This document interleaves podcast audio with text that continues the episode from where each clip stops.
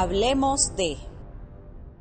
Sean bienvenidos a esta edición del podcast de Fundaredes y en esta ocasión hablemos de grupos armados irregulares son los grandes terratenientes de Venezuela.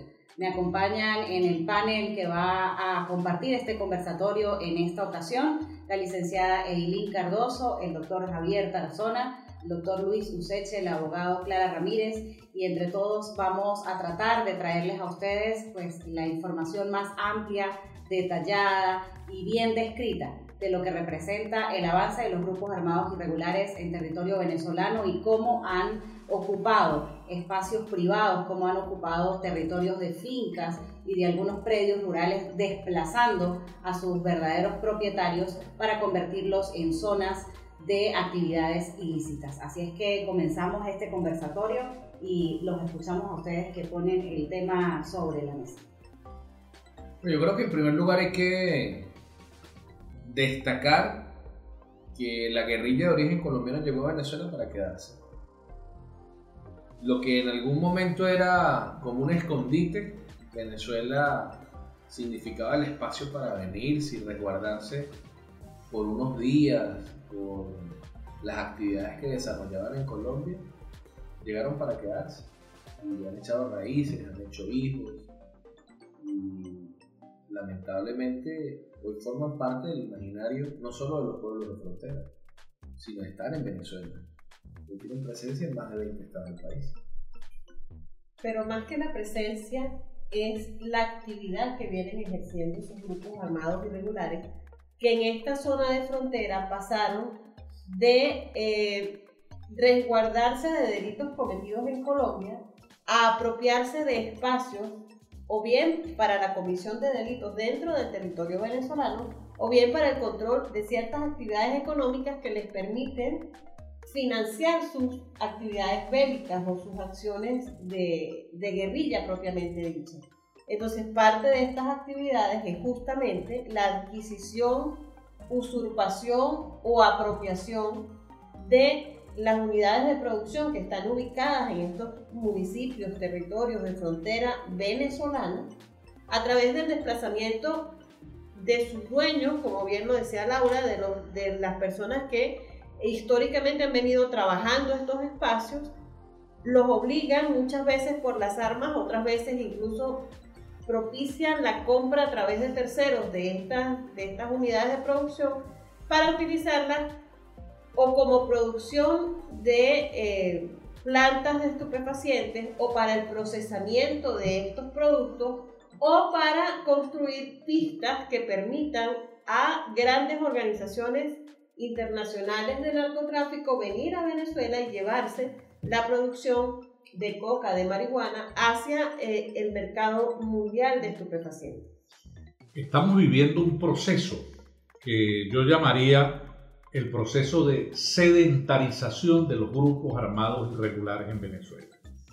En el pasado, los grupos armados irregulares fueron eh, componentes transhumantes que iban de un lado a otro, a un lado de la frontera entre Colombia y Venezuela desarrollando sus actividades ilícitas. Esos grupos transhumantes conformados dentro de lo que es toda una logística paramilitar, paramilitar como grupo armado irregular, no con el connomento que se le quiere dar por la ubicación ideológica, porque tan paramilitar son los grupos de izquierda como de izquierda como los grupos de ultraderecha, esos grupos transhumantes hoy en día están en ese proceso de sedentarización. Lo peligroso es que esa sedentarización se está dando en Venezuela. ¿Y por qué se da en Venezuela? Porque esos grupos que, se habían, que habían desarrollado un proceso de sedentarización en Colombia cuando eh, en el pasado se les permitió dominar una franja determinada de territorio eh, que ellos llamaban territorios liberados y otros los espacios que les concedía el Estado para desarrollar sus políticas ante lo que debe ser una política de Estado de persecución y de acoso al crimen efectuada en Colombia, están buscando un lugar en el cual dejen de ser nómadas y se conviertan en poseedores de espacios de dominio territorial y lo están buscando en Venezuela. De tal manera que ahora vemos cómo el territorio venezolano está asumiendo una importancia fundamental para estos grupos armados irregulares. El territorio es el ámbito espacial de validez de cualquier orden que se, se pretenda establecer, ya sea un orden estatal o ya sea un orden paraestatal. En este caso, entonces, tenemos la peligrosa situación de que importantes espacios de lo que es legítimamente el territorio venezolano está dejando de ser espacio bajo el dominio del Estado venezolano y se convierten en espacios bajo el dominio de estos grupos armados irregulares que tienen una jefatura de mando, que tienen una fuerza militar importante y que por lo tanto se convierten en un paraestado. Doctor Luis, entonces podemos decir que se perdió la soberanía. La soberanía está en vilo. La soberanía no se ejerce a plenitud porque el ejercicio de la soberanía comporta el uso legítimo de las armas, el uso legítimo de la fuerza. Y ese uso legítimo de la fuerza le corresponde en Venezuela a la Fuerza Armada Nacional, quien tiene que hacerlo de acuerdo a la doctrina contenida en la Constitución de la República. Si se establecen en nuestro país, llegaron para quedarse. No, no, no debe ser esa la visión. No debe ser, Nosotros, pero, pero, llegaron para quedarse. Su pretensión es quedarse. La muestra tiene que ser combatirlos, extinguir esos grupos y nosotros establecer el orden cívico y el orden democrático. Pero es que veamos, es que no llegaron ahorita, no llegaron en el 2020, no llegaron en el 2019, no son algo que haya llegado en el 2021. Es que incluso Chávez, en su lucha contra el latifundio, comenzó a hacer ciertas expropiaciones, que luego hemos visto más que todo en la zona del sur del lago de Maracaibo, cuando empezó a expropiar con todo este tema de unos damnificados y todo por la lluvia, que casi que de utilidad pública, todas las tierras de estos productores que ahora vemos que están en manos de grupos armados irregulares. Entonces podríamos decir que desde Chávez, Chávez ya estaba como cediendo el terreno para irlos ubicando estratégicamente de alguna u otra manera y que ahora ellos obviamente si comenzaron solo en los estados fronterizos y según lo que en Fundarredes hemos documentado de manera ardua, vemos que ahora están en 20 estados, que ya no son fronterizos. Lo importante es entender que estamos en una nueva etapa. O sea, esos grupos tienen, por supuesto, mucho tiempo, pero insisto, antes eran grupos nómadas, eran transhumantes, hoy en día están asentados. Y ese es el peligro, el ejercicio real del poder en espacios territoriales determinados. Esa es la destrucción del Estado. Nosotros hemos logrado hablar incluso con la con víctimas de esta situación de expropiaciones de tierra, compras a precio de gallina flaca, eh, cómo venezolanos han tenido que prácticamente desplazarse, sobre todo en la zona sur del lago, en el Lula Estado Apure, en esta zona de Cucutí, el sector El 8, el Orsa. Son poblaciones que han vivido la actuación de grupos armados irregulares y han tenido que o vender la finca o regalarla o simple y llanamente convivir con los grupos armados irregulares con niveles de extorsión constante, permanente, muy altos. Es decir, el, pagar para poder estar allí en estos lugares, ¿no? Y, y, eso nos ha llevado a nosotros sin duda alguna a levantar la voz. Ahora, la verdad es que uno siente que esto es un muro que sigue creciendo, o mejor dicho, una bola de nieve que sigue creciendo y llevándose por delante de todo el mundo, ¿no? Y a veces uno siente que las personas hoy por hoy han habituado el comportamiento de aceptar a los grupos armados, de convivir con los grupos armados, aún sabiendo que han perdido o todo o mucho.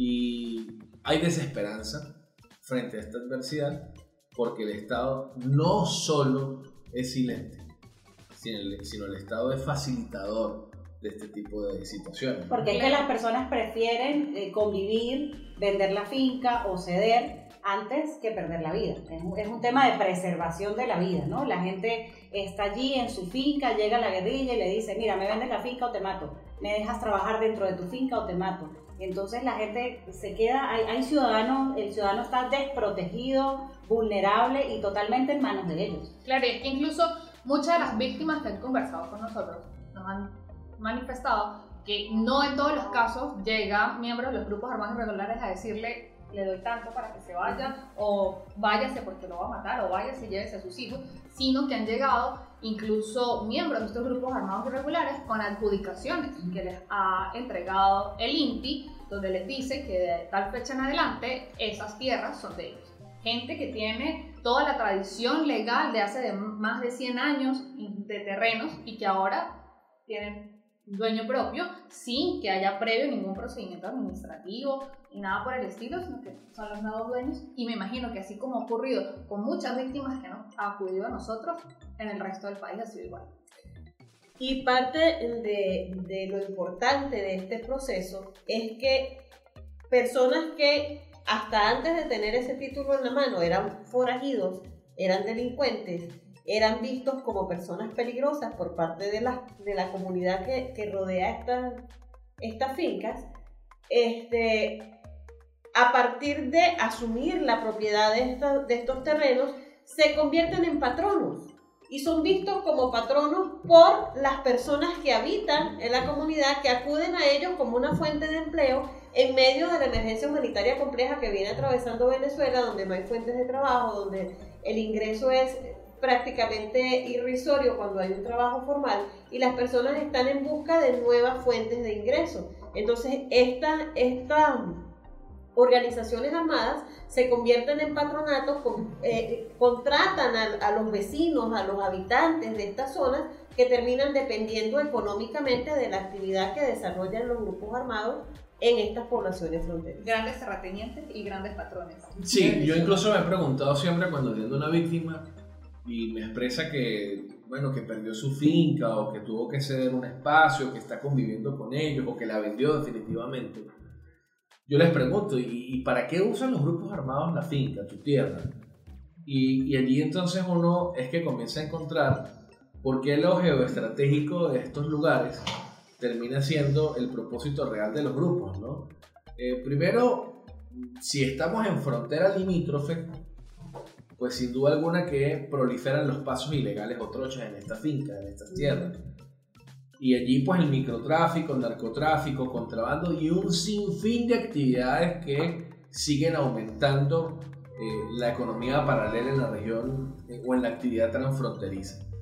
Pero no solo esto, muchas de estas fincas que han sido compradas, expropiadas o donde han desplazado a las personas, se convirtieron luego en pistas clandestinas o se convirtieron, por ejemplo, como está ocurriendo en la zona sur del lago del estado Zulia, en los laboratorios procesadores de grandes cantidades de droga que vienen de Cantatumbo, que es una de las zonas donde el mayor porcentaje de cultivo de droga en Colombia para exportación se da allí. Entonces, tenemos lo geoestratégico del territorio y lo que planteaba Irina hace un momento, que es la necesidad extrema de los venezolanos de vivir en una emergencia humanitaria compleja, muchos niños, adolescentes, incluso profesionales, han dejado su actividad pública, o mejor dicho, el ejercicio de un cargo público en el sector salud, en el sector educación, para dedicarse al cultivo, al procesamiento de droga en territorio venezolano con grupos armados irregulares que tomaron el territorio para Y cómo a partir de la toma de propiedades, que en su mayoría están en zonas rurales, eh, empiezan a ejercer el control social. Lo denunciábamos también hace unos días, y cómo toman estas propiedades, estas fincas, varias fincas en un mismo territorio, y luego comienzan a controlar a la comunidad. Y controlan toda la vida social, qué se vende, qué no se vende, a qué precio se hace, si la gente puede salir, en qué horarios puede salir la gente y de esa manera se convierten en lo que mencionábamos esta mañana precisamente como en microestados, que son quienes ejercen el poder dentro de las comunidades y los ciudadanos terminan sometidos a las normas que los grupos armados irregulares les imponen dentro de estas, de estas zonas rurales. Mira, aquí hay un tema geopolítico que es importante analizar, que a mi modo de ver tiene cinco grandes elementos.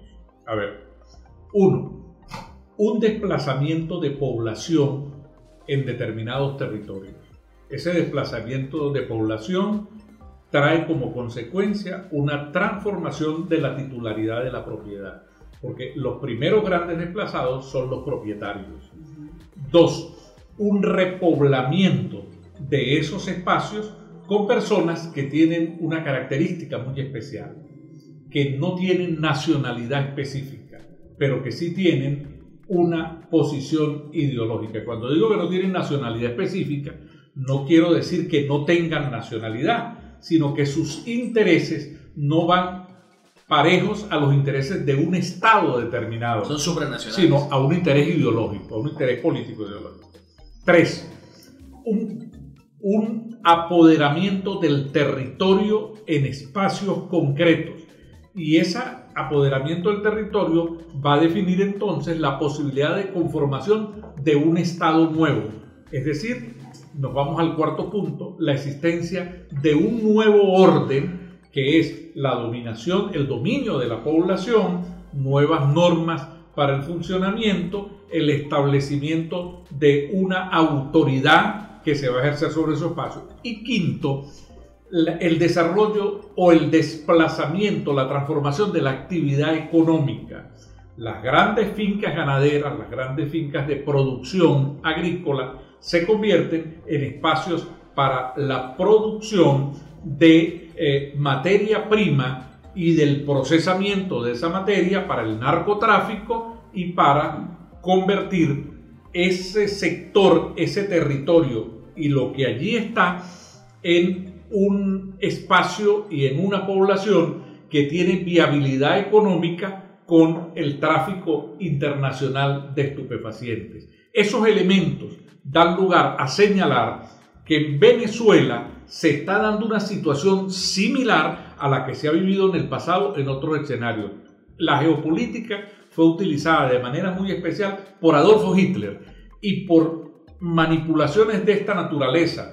Después de la anexión de Austria vino el desarrollo de expansiones territoriales hacia otros espacios con la presentación de grupos humanos que señalaban que ellos eran alemanes y que por lo tanto reclamaban esos espacios de territorio. Aquí estamos en presencia de un tercer Estado entre Venezuela y Colombia. El Estado de los grupos armados irregulares que tienen como sustento económico el narcotráfico y la explotación de nuestro suelo con fines de desarrollo de actividades ilícitas de diverso orden. Pareciera que todo estuviera perdido, pero tengo que decirles lo siguiente. Es precisamente la tarea diaria de Fundar Redes un esfuerzo para que la realidad cambie. Si guardamos silencio, normalizamos la anarquía. Si nos callamos, lamentablemente nos habituamos a que impere y reine la actuación de los grupos armados irregulares. Entonces, este cuento no ha terminado. Mientras más levantemos la voz, vamos a poder hacer un gran muro de contención social y humano frente a la perversidad de los grupos armados irregulares. Bien, de esta manera cerramos esta edición del podcast de Fundaredes. Los esperamos en una nueva oportunidad para seguir conversando aquí en Hablemos de.